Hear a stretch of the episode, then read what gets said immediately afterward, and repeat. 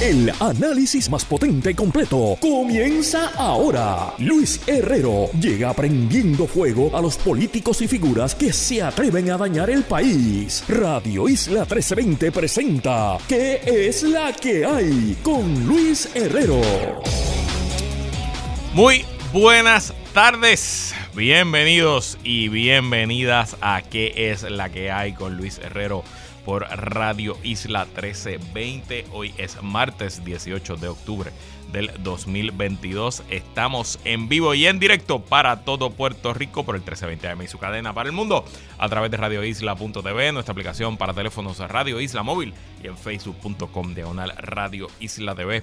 Yo soy Luis Herrero y como siempre les invito a que me sigan en todas las redes sociales, twitter.com diagonal L Herrero, facebook.com diagonal L Herrero, instagram.com diagonal L Herrero y recuerda que este programa lo puedes escuchar en su formato podcast Búscalo como qué es la que hay en tu aplicación de podcast favorita para que me escuches cuando a ti te dé la gana y que es la que hay de que vamos a hablar hoy día 236 de la guerra en Ucrania, Partido Popular Democrático en llamas y no es del fuego popular. Hablo con el licenciado Pablo José Hernández Rivera sobre el tema.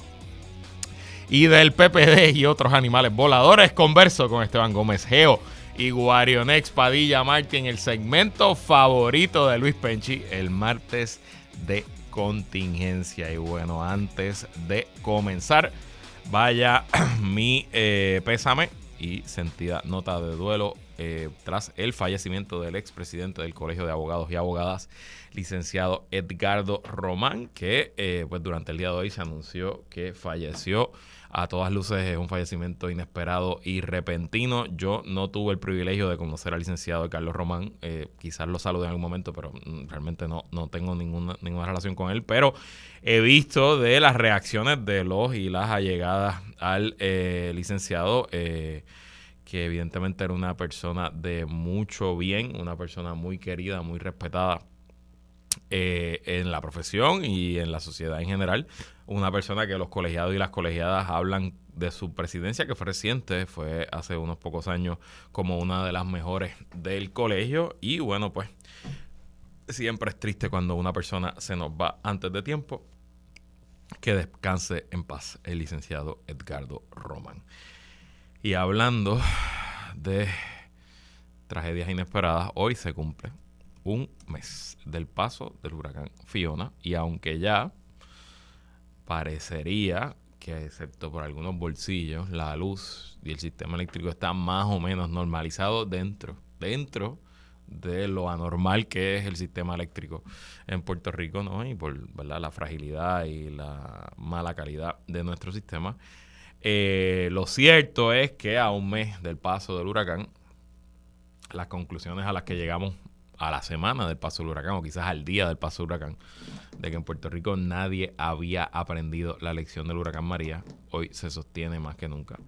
Me parece que por excepta, por ya, eh, más allá de algunas excepciones, ¿verdad? Contadas excepciones como la eh, acción que tomaron muchos municipios, eh, tanto durante, después del huracán, en restablecer y abrir camino y luego en incluso trabajar el sistema eléctrico, la realidad es que nuestro gobierno local y sí, también el federal eh, ha dejado mucho de qué hablar y hay mucha reflexión y mucho, mucho, mucho trabajo que hacer de parte de las autoridades para prepararnos y para asegurarnos que los papelones que vivimos en estos 30 días sean algo del pasado. Tristemente estoy seguro que al igual que yo, ustedes no tienen mucha esperanza de que así sea. Y pasando a temas de deportes, ahora mismo, en estos precisos minutos, se lleva a cabo el eh, quinto partido de la serie semifinal de la Liga Americana entre los Yankees de Nueva York y los Guardianes de Cleveland. Y a, en la baja de, no, en el tope de la tercera, los Yankees ganan 4 a 0 tras dos honrones, uno de Stanton que tenía hombres en base impulsó tres carreras y un honrón ahora en la segunda de Aaron Judge, un honrón solitario eh, y se llevan la ventaja temprana 4 a 0. Quien gane esta serie pasará a la final de la Liga Americana contra los Astros de Houston.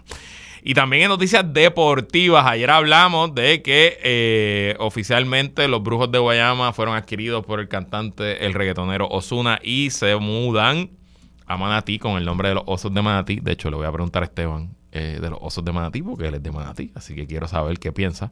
Eh, pero hoy está surgiendo noticias de otro equipo del norte, específicamente los capitanes de Arecibo. Desde ayer está corriendo por las redes sociales un post de uno de los jugadores de los capitanes, que se me escapa el nombre ahora mismo, eh, alegando que le deben dinero, que no se le han pagado algunos asuntos. Y hoy eh, la Asociación de Jugadores del BCN confirmó que en efecto aparentemente hay problemas financieros en los capitanes y aparentemente esa situación pues ya ha sido traída a la atención de la liga y está creando incomodidad entre la plantilla del equipo. Los capitanes, eh, los capitanes, em, pues son una de las franquicias más importantes del BCN, los máximos campeones en el siglo XXI de la liga. Eh, un equipo que siempre se ha jactado de una nómina eh, poderosa y de poder este, traer un equipo de primera que siempre es contender.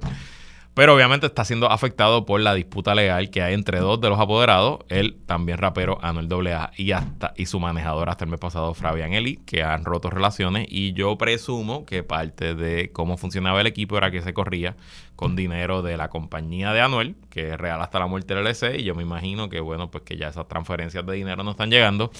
Y por eso la situación está complicada. Sin duda nadie quiere que los capitanes de Arecibo recesen, ese equipo es importante para la liga. Pero bueno, si fueran a recesar, en Santurce nos hace falta un poingal, Alex.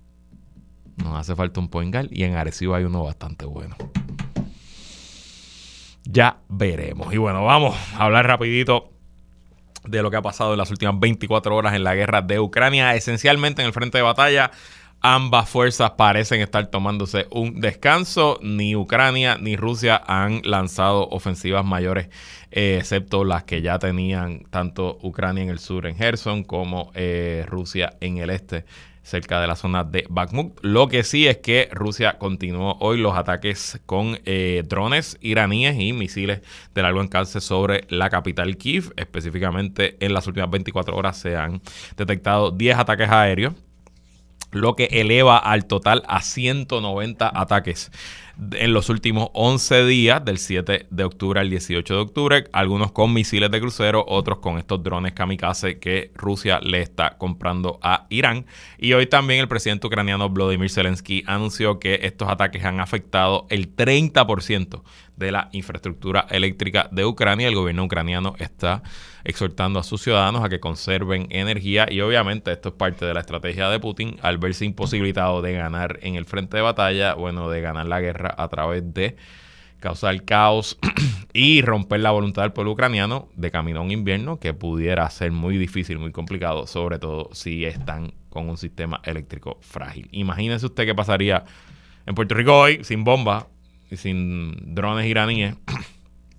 Se va a una caldera de una planta generatriz y nos podemos quedar todos sin luz. Imagínate qué pasaría si tuviéramos una fuerza hostil atacando nuestras plantas eléctricas y subestaciones eh, y pudiera destruirlo afectar el 30%. Estaríamos sin luz, no un, no un, no un invierno, estaríamos sin luz 10 inviernos. Así que veremos cómo eso se desarrolla. Mientras tanto, em, hoy hubo una expresión interesante del jefe militar de Rusia en Ucrania. Este es el comandante ruso de más alto rango, que está actualmente en territorio ucraniano, el general Sergei Surubikin, que dio una entrevista y aceptó que la situación en Gerson, en la zona sur de Ucrania, la ciudad más grande que Rusia ha logrado ocupar desde el comienzo de la guerra, está muy difícil luego de que Ucraniana eh, rompiera eh, la conexión que Rusia tiene con la zona, específicamente por el puente de Kerch en Crimea. Eh, también hoy el eh, gobernador ruso de la zona, el, es ucraniano, pero trabaja para los rusos, eh, anunció que oficialmente comenzó la evacuación de civiles de la zona en preparación a una posible ofensiva de parte de los ucranianos, específicamente en la ciudad de Gerson estaremos muy pendientes de ese asunto. También, esto no es necesariamente del frente militar, pero nos habla un poco de la capacidad de los servicios de inteligencia rusos y cuántos años ellos llevan infiltrando a sus vecinos europeos. Eh, el gobierno de Alemania, el ministro de Interior, anunció hoy que estaba despidiendo a un señor que se llama Arnie Schombon.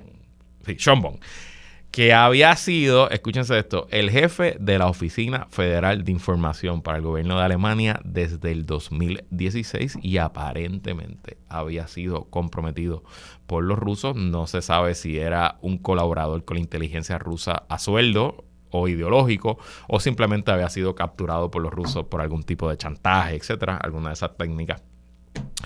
Y esto que está pasando en Alemania no es extraño en las capitales europeas, lleva pasando en muchas capitales europeas, probablemente desde que, desde que Rusia comenzó con sus servicios de inteligencia extranjeros antes de que se llamara la KGB, si no me equivoco, se llamaba... Ay, ¿cuál era el nombre? Se me fue de la mente. Eh, y siempre ha sido el mejor servicio de inteligencia extranjero, sin duda. En esto los rusos le llevan ventaja a todo el mundo, sobre, incluso a la CIA. Y eh, pues no es casualidad, los esfuerzos de Putin en las últimas décadas, es un esfuerzo de varias décadas, han sido específicamente infiltrar las capitales europeas y a través de su dinero, la corrupción, la venta de petróleo, gas natural, pues ganar poder político y económico y eh, hasta que llegó la guerra.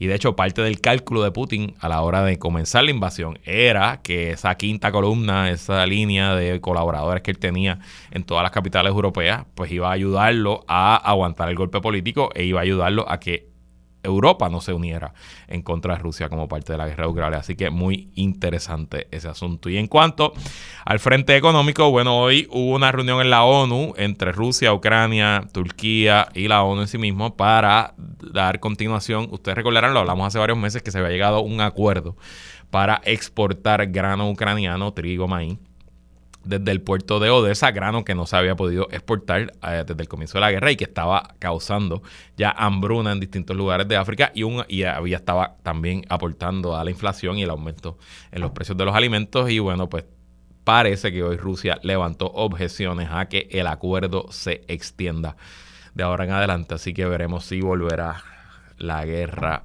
alimentaria al arsenal de Vladimir Putin. Como les dije, ya él está bastante claro que él y su ejército no pueden ganar en el frente de batalla, así que se está moviendo a otros frentes. Seguiremos hablando de Ucrania mañana, pero pasemos ahora a hablar del PPD. No quiero comparar una guerra con la otra porque aquella es una guerra de verdad, esto es una guerra ideológica. Pero quiero conversar con, bueno, uno de los líderes jóvenes del Partido Popular, sí, todavía quedan líderes jóvenes, que ya estuvo aquí con nosotros en julio, cuando la semana que yo me fui de vacaciones, ha estado en distintos programas en todos los medios de Puerto Rico, estuvo ayer aquí con Luis Penchi. Así que para hablar del Partido Popular Democrático, recibimos al licenciado Pablo José Hernández Rivera, que es la que hay, Pablo. ¿Cómo estás, Luis? Buenas tardes y no seas tan cínico. ¿Qué va a ser, chico? Pero si no soy cínico, tengo que cambiarle profesión. Eres cínico, eres realista. Exacto, si no fuera cínico tengo que cambiarle profesión. Bueno, Pablo, yo leí tus expresiones, vi tus tweets eh, y tus estatus en Facebook luego de la reunión de la Junta del viernes. Eh, pero para refrescar la memoria, eh, repíteselas a nuestro público, tu reacción a la decisión tomada por la Junta de Gobierno del PP del viernes, que todavía yo no estoy ni muy claro cuál fue esa decisión que difiero de la decisión de la Junta, que considero que hace lucir al partido errático y antidemocrático y que al anunciar una elección especial para elegir un presidente y luego cancelarla, debilita justificadamente su credibilidad.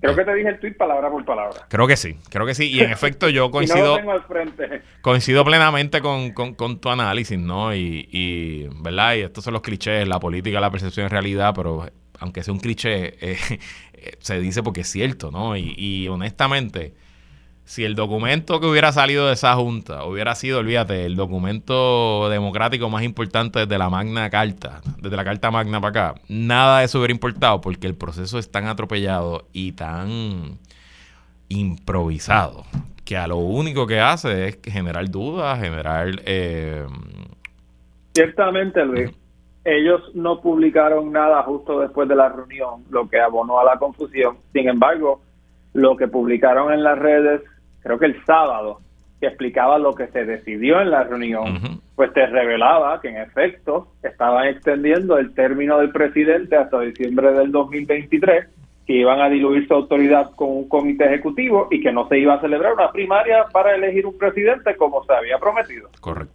Y eso es lo más sencillo. Aquí no hay que enredarse en complicaciones de las otras enmiendas. Las otras enmiendas pueden estar muy bien, pero este es el issue. Entonces, y lo que, lo que se va a llevar a votación con la enmienda va a depender de ese issue. O sea, lo demás es secundario. De hecho, parte de que lo que van a lograr con, este proceso atropellado es derrotar todas esas enmiendas y todo ese trabajo que se hizo de revisar el reglamento y que ahí hay cosas interesantes que yo creo que en un escenario normal tendrían, tendrían mi apoyo, pero me parece que la manera tan atropellada, eh, pues lo que está haciendo es movilizando a las personas a que le voten en contra. Porque para entender, ¿verdad? Para explicar y, y no está claro, incluso yo no lo tengo muy claro la Junta en teoría no tiene el poder de decidir estas cosas. Esto en teoría va a ir a una asamblea del partido que la Junta decidió que se va a celebrar en noviembre. Si quieres te explico el proceso. Dale, explica el proceso, explica el proceso.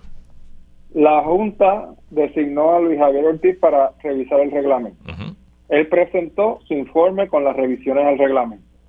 En la presentación de ese informe, Tatito Hernández presentó unas enmiendas para cancelar la elección y para hacer el comité y extender el término del presidente hasta el 2023. Esa enmienda fue aprobada 9 a 6 y luego pues se votó sobre el, reglamento o fíjate, no sé si se votó antes o después, pero el punto es que así fue el proceso en la Junta. El próximo paso es que se convoca una asamblea de delegados eh, perdón, de programa y reglamento. Esa asamblea consiste, y ahora lo voy a aburrir un poco, pero esto es importante porque yo sé que este programa lo escucha mucha gente que va a estar metida en las cosas del Partido Popular. La compone el Consejo General. El Consejo General son casi como 500 miembros de funcionarios electos y, ex funcionarios electos, y de la juventud y las mujeres y otras organizaciones. Y también se tiene que llevar a cabo una elección en los 110 precintos y en los 78 municipios para elegir 188 delegados Ay, santo Dios. a esa asamblea. Esa elección será por los miembros del comité municipal. Bueno, el, reglamento dice será por el comité municipal y de precinto, ¿verdad? Hay que ver si eso significa que es por los que componen el comité municipal, que eso ya asumo que tú sabes, siempre es una estructura de un presidente, un vicepresidente, un secretario, un tesorero, etcétera que se supone que hayan sido electos en una reorganización. Reorganización que no se ha hecho en la mayoría de los municipios. Más del 90% de seguro. Así que, eh, luego que se lleve a cabo esa elección, esa, esas 188 elecciones, se tienen que certificar los delegados en el 6 de noviembre y entonces el domingo 14, si no me equivoco, se lleva a cabo esa asamblea, que debe ser de como 500 a 700 personas, y se presenta el reglamento. ¿Cómo se va a presentar? ¿Verdad? Yo no sé si se va a presentar la, la reforma de Luis Javier Hernández y luego por separado se presentan las enmiendas de Tanito Hernández o si se presenta todo como un solo documento. Estoy de acuerdo contigo, el proceso ha sido manejado tan mal que por ejemplo, entonces, ¿cómo se enmienda un reglamento? Uno dice, bueno, pues en el artículo tal, sección tal, se cambia esto a esto. Pues eso no existe. Ahora mismo no hay un sitio, ¿verdad? No hay un lugar que yo pueda leer el documento y decir, esto es lo que se va a proponer en esta, en esta reunión, ¿verdad? No lo hay, no lo hay. El proceso ha sido manejado muy eficiente, pero en verdad no quiero no quiero tampoco ahogarnos aquí hablando del proceso. La realidad es bien sencilla. Aquí va a haber una elección para presidente y esa elección se canceló y se extendió el término del presidente actual. Y eso es el partido lucir errático y antidemocrático. Nosotros hablamos un poquito de esto en aquel programa de julio que estuvimos la hora entera filosofando sobre el futuro político de Puerto Rico, sobre el futuro del Partido Popular, pero dame la versión condensada. Y no es secreto, tú lo has dicho, tú estás considerando quizás eh, aspirar a alguna posición. Dijiste ya que lo vas a anunciar el año que viene. Em, en verdad, en verdad, en verdad, en verdad, Pablo José Hernández Rivera. ¿Vale la pena ser popular en el 2022? Hay que hacer que valga la pena y habemos personas dispuestas a hacer que valga la pena. Yo vislumbro un Partido Popular Democrático. Dicen siempre la Casa Grande, pero la Casa Grande no significa que es para todo el mundo. Quiere decir, ¿verdad?, para todo el mundo que piense de cierta forma. Y yo vislumbro un Partido Popular Democrático compuesto por personas que no son tan radicales como Victoria Ciudadana y el PIB, ni tan conservadores y autoritarios como pueden ser en el PNP y Proyecto Dignidad. Pero hay que darle a ese partido propósito y liderazgo. Propósito y liderazgo.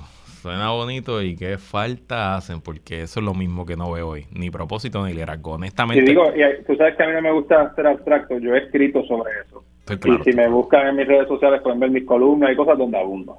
Estoy claro, ¿no? Y, honestamente, igual que tú, eh, pues, pues, docenas de personas que tienen acceso y el privilegio de poder escribir columnas. Hoy hay una columna de Héctor Luis Acevedo buenísima. El colega aquí, Armando Valdés, escribió también esta mañana en el Nuevo Día. Eh, ideas y personas y, ganas de trabajar, no tanto como antes, no, claro que no, pero yo todo, creo que todavía hay gente allá afuera que le interesa y que, quisieran poder aportar, pero honestamente estos procesos lo que hacen es eh, ahuyentar a las personas porque son procesos cerrados, como tú mismo dices, y antidemocráticos. Pero Luis, hay esperanza porque este proceso también ha despertado. Pues háblame de eso, ¿qué esperanzas tú ves? Yo no veo ninguna, pero bueno, es que quizás los cínicos no vemos esperanza este, este proceso ha despertado una llama dentro del partido que llevaba mucho tiempo apagada, porque este proceso ha sido injusto y la injusticia levanta pasiones. Y yo he visto como figuras como Carmen Maldonado, Jesús Manuel, Charlie, Héctor, yo, todos nos hemos unido para denunciar esto. Personas como mi padre y Héctor Luis, que siempre han sido bien institucionales, han salido a denunciarlo y sé que saldrán más. Y, y en cierto modo, pues esto ha tenido el efecto de revivir a los populares y si el desenlace es como yo vislumbro que será, eh, puede que después de noviembre estemos en una nueva etapa de resurgimiento popular. Bueno, te nombraste aquí unos líderes, hablaste de Charlie, de Jesús Manuel, hablaste de Héctor Ferrer, hablaste de Carlos Maldonado. Eh, te veremos a ti y a todos esos grupos de camino a esa asamblea haciendo campaña en contra de las enmiendas y buscando ese resultado es que ya no estás viendo. O sea, ya yo estoy haciendo campaña en contra de las enmiendas. Eso es lo que estoy haciendo en tu programa. Bueno, pues ya lo escucharon. En contra de las enmiendas.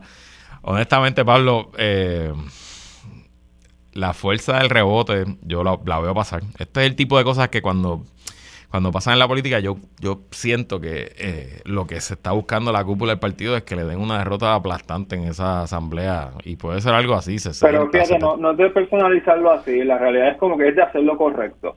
Y tenemos una oportunidad para hacerlo correcto. Y esto es lo que inspira. A mí mucha gente me dijo, no te metas, esto no es tu pelea. Es que es la verdad, a mí no me afecta, yo no soy candidato a presidente. Pero es que está mal. Está mal. Y si tú tienes un micrófono, tú tienes que denunciar lo que está mal. Y estamos aquí denunciándolo ganemos o perdamos, yo creo que vamos, o sea, si se cuentan los votos bien, vamos a ganar. Si se hacen trucos y se lleva un proceso irregular, yo sé que pase, pero yo sé que la razón está con nosotros. Bueno, pues ya veremos cómo se desarrolla. Hablaremos de nuevo antes de esa asamblea. Muy bien. Bueno, ese era el licenciado Pablo José Hernández Rivera. Y de este tema seguiremos hablando luego de la pausa con Wario y Esteban en el martes de contingencia. No se vaya nadie, que es la que hay continúa. Entramos en aguas profundas con Guarionex Padilla Martí y Esteban Gómez Geo. Esto es Martes de Contingencia. Como todos los martes, conversamos con los integrantes del podcast Plan de Contingencia. Con nosotros desde el hogar de los osos de Manatí. Esteban Gómez Geo, que es la que hay, Esteban. Y ya, ya, ya celebraste el regreso del BCN a la Atenas de Puerto Rico. Mira, yo, quien me conoce sabe que yo nunca he seguido muy de cerca el deporte. Siempre veo los últimos juegos de las finales, ya sea el NBA y el PSN. Pero, seriously, los osos, mano. Ay, Dios mío. Pero bueno, eso no afecta a mi vida en ninguna manera existencial, ni nada de eso, ni mi situación socioeconómica. Esperemos, pues, que eso traiga dinero a las alcaldes del municipio y se pueden hacer muchos otros proyectos más, qué sé yo, que te puedo decir. un poquito de vida nocturna actividad más a ti no viene mal. Eh, adicional, nada. Te, adelanto, cuando los cangrejeros visiten a los osos, eh, te voy a invitar y estaremos allí. Y nos tomamos algunos refrigerios y pues contemplamos sobre la vida y la lucha del reino animal entre los cangrejos y los osos. Eh, bueno, y también está con nosotros para ir a escuchar riéndose Wario Next, Padilla Marty que es la que hay, Wario, y ya tienen episodio nuevo. Que ¿De qué hablaron? Cuéntanos. Saludos Herrero, saludos Esteban y saludos a todas las personas que me están escuchando. Sí, tenemos episodio nuevo. Eh, estuvimos un poco hablando sobre precisamente el proyecto de Mariana Nogales que ha dado mucho de qué hablar en estos días. Vamos a hablar de eso ya. Eh, también sobre la situación que está ocurriendo en la vecina Haití. Eh, y un poco también del Partido Popular y esa muerte lenta, pero parece que segura como institución. Pues de eso vamos a hablar, del Partido Popular, y luego de la pausa vamos a hablar específicamente del proyecto del murciélago eh, de Mariano Gales y de asuntos de, la, de naturaleza y de una historia hoy en el vocero. Pero bueno, pues comencemos con el PPD. Yo básicamente llevo los desde el viernes realmente, viernes, lunes, hoy martes, ha sido el tema principal del programa, hemos explicado la situación, este, tuve a Pablo José antes de la pausa también dándonos un update de lo último, así que no voy a repetirme y te paso el micrófono. Esteban, dame tu lectura de el más reciente capítulo en este Pava Wars. Bueno, eh, si estamos hablando, ¿verdad?, de Luis Vega Ramos asumiendo la Secretaría General del partido y las palabras que dijo que me parecieron muy curiosas, ¿verdad? Que es hora de presentar al PPD como la única alternativa para derrotar al PNP en el 2024. Este, ¿Qué me dicen esas palabras? Que el Partido Popular Democrático no tiene proyecto político. Que lo que está pensando precisamente en cómo le ganamos al PNP. Punto. No está presentando, ¿verdad? No salió, no arrancó presentando la super idea de lo que el PPD va a hacer con el futuro de este país, que vamos, todo el mundo que tenga dos dedos de frente sabe que eh, bajo el esquema colonial que estamos y con la Junta de Control Fiscal, eso es bien difícil de vislumbrar. Eh, pero bueno, me parece que es pues un partido dando los últimos, los últimos respiros, ¿verdad? Este, un dead man walking. Pero ¿hasta cuándo, Dios mío? Porque mira, mira que el, eh, el enfermo de Puerto Rico ha durado mucho. Así es. Ha durado. Wario, dame tu lectura. No, no, precisamente la misma línea de Esteban. Yo creo que se trata de, de, una muerte lenta de una de las instituciones político-electoral de más duración en nuestra historia política, ¿verdad? Y ciertamente las movidas que hemos visto denotan esa desesperación, ¿verdad? De un instrumento político que, como dice el refrán, todo lo que está por morir siempre hace un último eh, aleteo, ¿verdad? Y eso es lo que estamos viendo de parte del liderato del Partido Popular en estos días.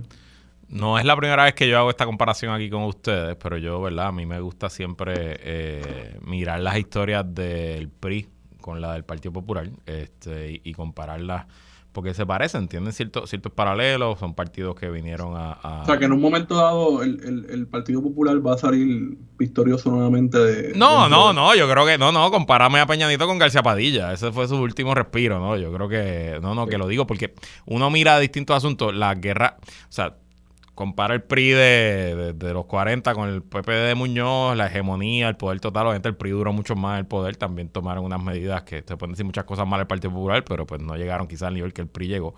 Pero una vez pierden el poder por primera vez en el 2000 y viene la alternancia en México, lo que se ve dentro del PRI es una pérdida de institucionalidad, un resquebrajamiento de las estructuras eh, internas, una falta de jerarquía, los alcaldes haciendo lo que le da la gana, los gobernadores haciendo lo que le da la gana, los legisladores haciendo lo que le da la gana y un paso que se sentía lento en el momento, pero que de un triunfo en el 2012 a un tercer lugar en el 2018 y ahora camino a un quinto lugar con apenas nueve senadores de 100, lo que le quedan son dos gobernadores de 31.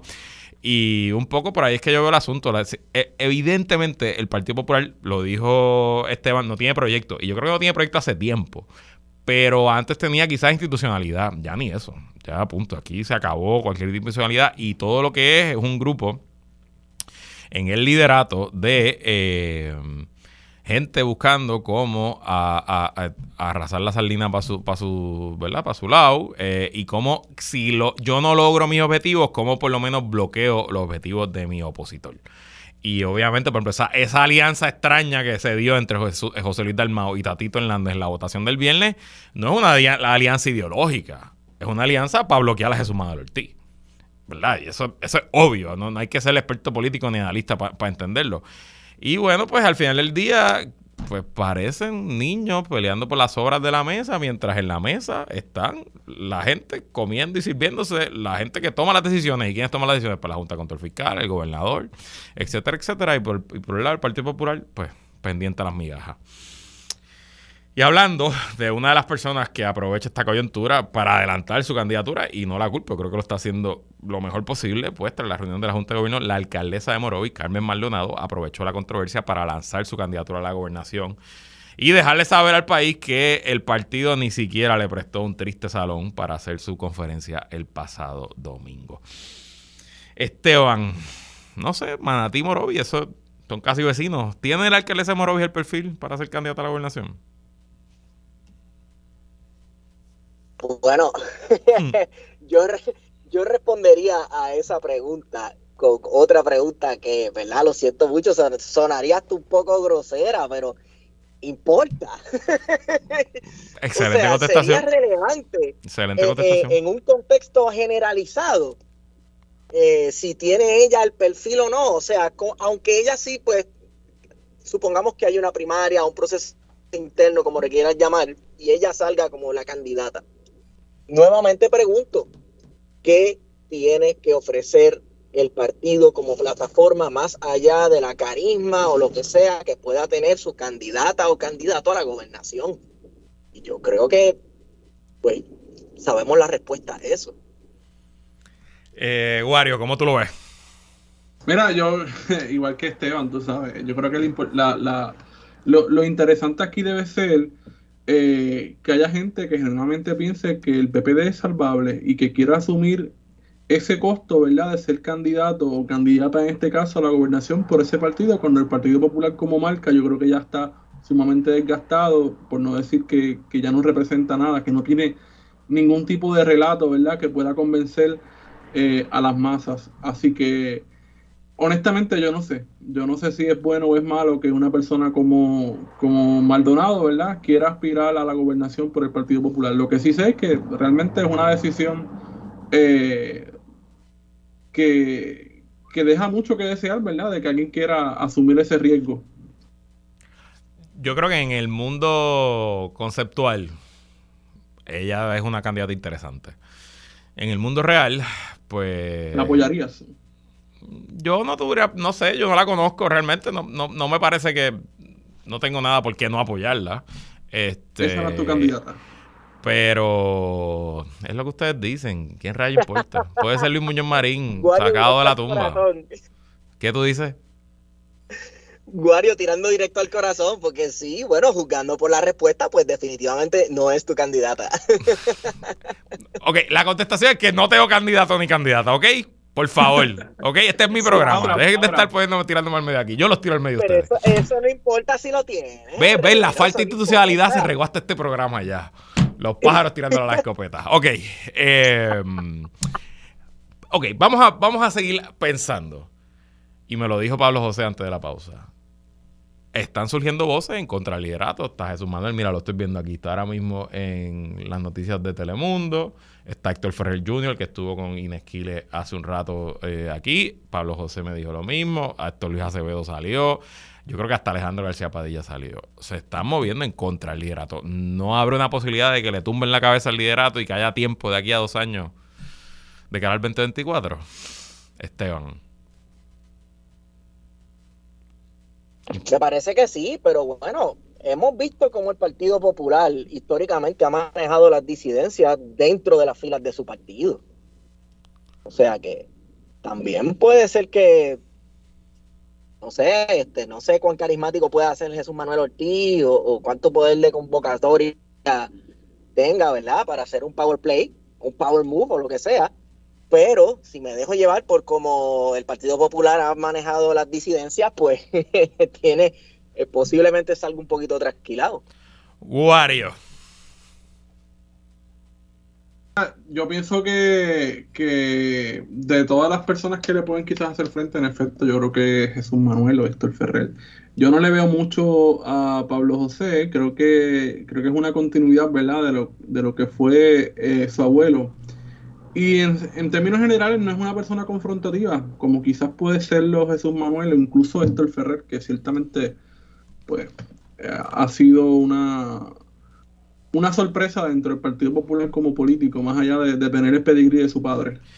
Yo siento que si no lo hacen. Bueno, y. y si no lo hacen, se les va la oportunidad y aunque hacerlo y lograrlo y, y, lo, y, y, ganar en esa asamblea no garantiza que tengan posibilidad del 2024, pero por lo menos le da algo de tiempo para lograrlo. No hacerlo sería una oportunidad perdida. Esteban, dale, para irnos a la pausa. Bueno, otra cosa que a mí me parece curiosa es que la nostalgia está de moda. Claro. ¿Sabes?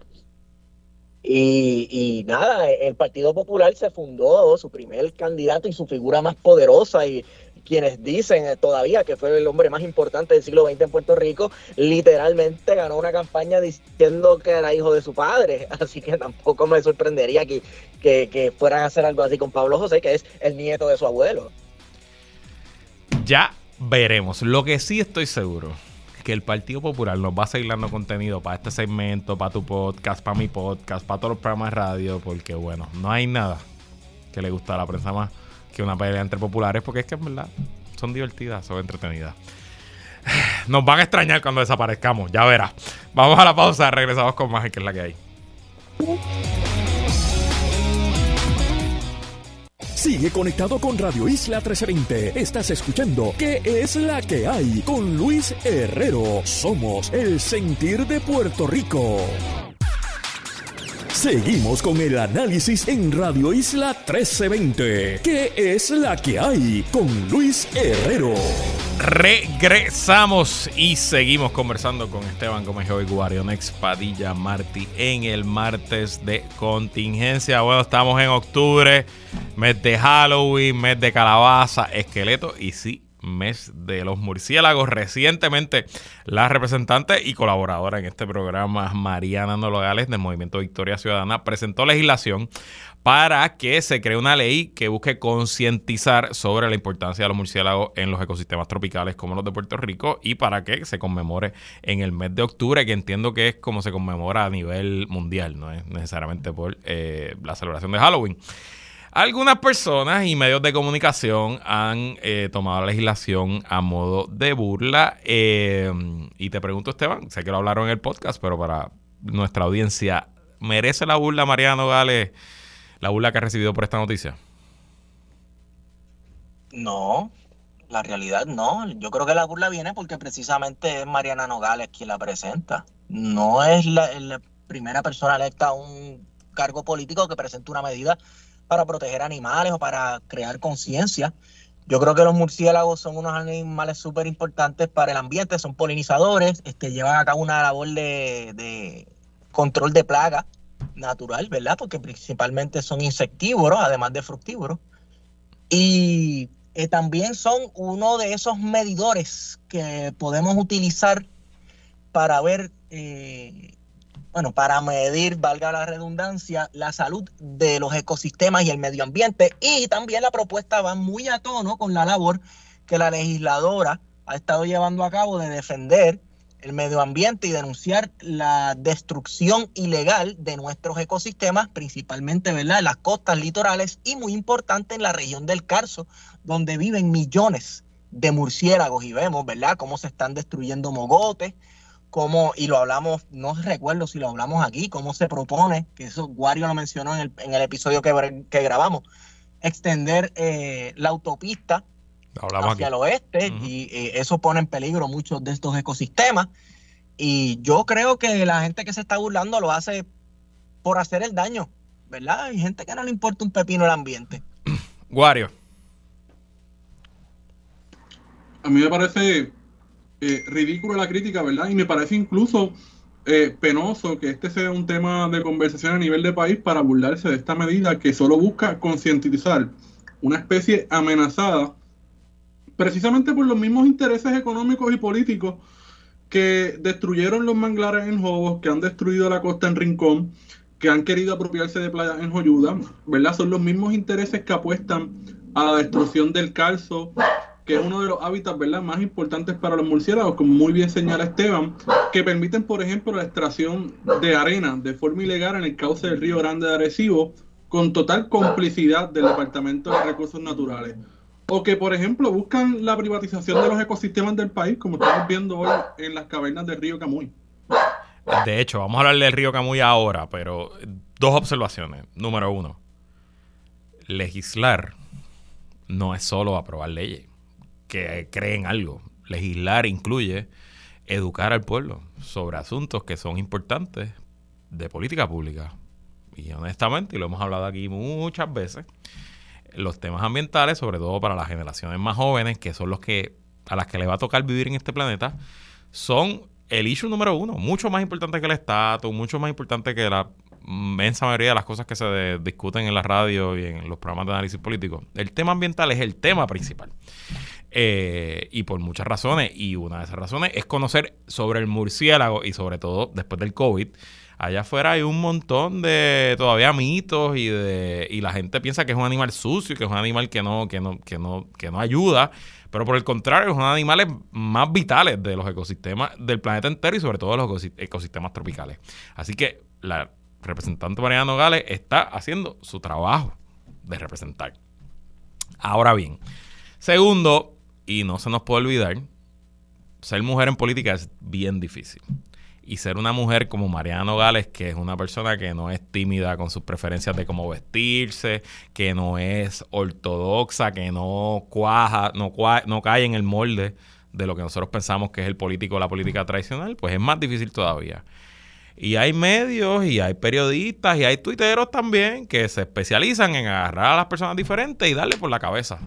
Y honestamente, si este proyecto fuera de cualquier otro legislador o legisladora que no se llama Mariano Nogales, probablemente nadie ni se entera. Porque tiene que haber tanta legislación radicada para proteger cualquier cosa allá afuera que no coge ni un titular, ni un tuit.